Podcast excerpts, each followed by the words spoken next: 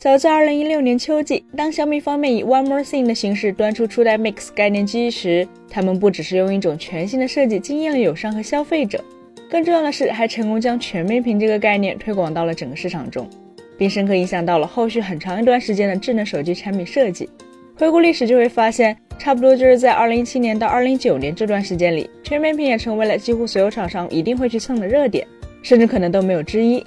在那个时候，可以看到各种各样明明有着大额头、大下巴的机型，都敢号称自己用了全面屏，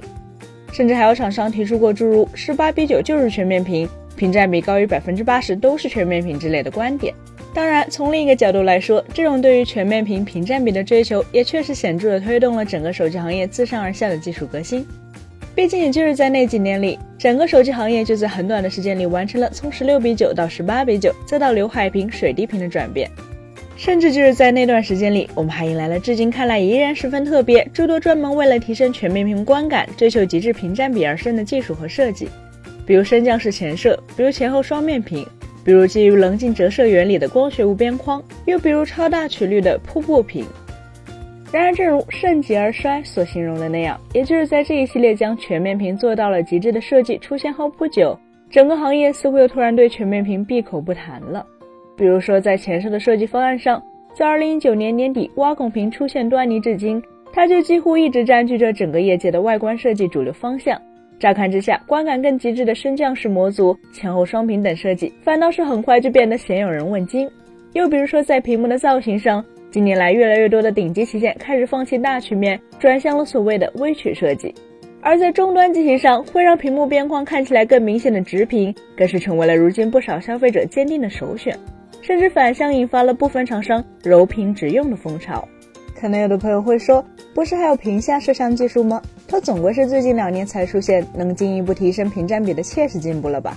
嗯，这还真不一定。一方面，纵观目前整个市场，就不难发现，至少到目前为止，配备屏下摄像的机型还真没有一款是足以称得上顶级旗舰这个定位的。也就是说，各品牌似乎都并未将其视为特别高端的卖点来对待。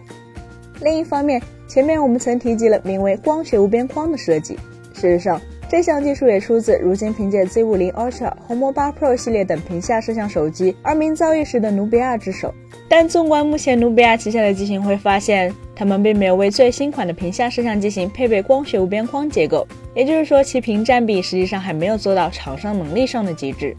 为什么会这样呢？主要是在回顾了过去两三年里智能手机的屏幕配置、新品发布会宣传点后，其实就不难找到这个问题的答案。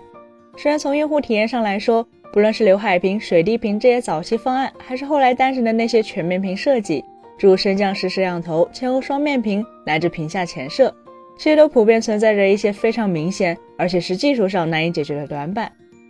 比如升降式前摄会进灰、会进水，时间长了可能会卡死、会有异响。而且升降式电机和模组本身又重又厚，会严重挤占机身的内部空间，反而使得手机难以配备更好的后摄和更大容量的电池。比如前后双屏虽然正面观感近似完美，但背屏的屏占比则往往低得可怜。而且正反两块屏幕之间的切换逻辑并不好做，弄不好就会大幅增加耗电量。除此之外，正反都有屏幕也就意味着手机跌落时屏幕损坏的几率也就变成了两倍，无形中会大幅增加潜在维修成本。除此之外，屏下摄像头的成像能力更是持续了数年，直到现在都没有完全解决的业界难题。就算部分游戏玩家会说自己不在乎前摄，但这毕竟不能代表整个市场的需求。换句话说，只要屏下摄像的成像品质不能做到压倒性超越开孔前摄，它基本就不太可能在主流乃至高端产品中取代后者。其次，纵观这些年的智能手机产品，会发现其实手机的屏幕技术并非一成不变，反而是在快速进步的。但进步的方向不再是以屏占比作为核心，而是更面向屏幕本身的高分辨率、可变刷新率、HDR 高动态范围显示等更加贴近实际使用场景的硬核内涵。更加有趣的是，在这样的背景下，那些单纯主打高屏占比的屏幕技术以及他们的相关产品，却往往在显示方面不能达到同期的顶级水准。